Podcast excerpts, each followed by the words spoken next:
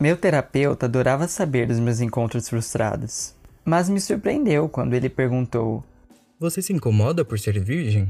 Sinceramente, eu não me incomodava nem um pouco, mas era estranho ser um dos poucos virgens com mais de 20 anos.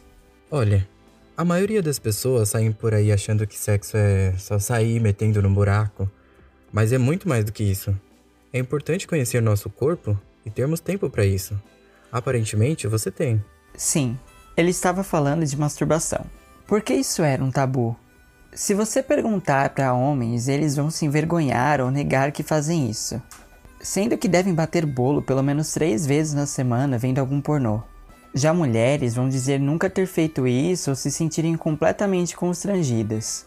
Nem julgo. Imagina ser ensinada a depender de uma rola para sentir prazer. A questão é que meu corpo era meu. E se eu não conhecesse, quem iria?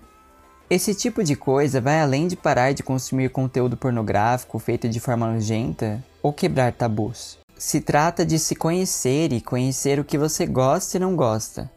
É tipo uma reunião prazerosa consigo mesmo antes de compartilhar com outras pessoas.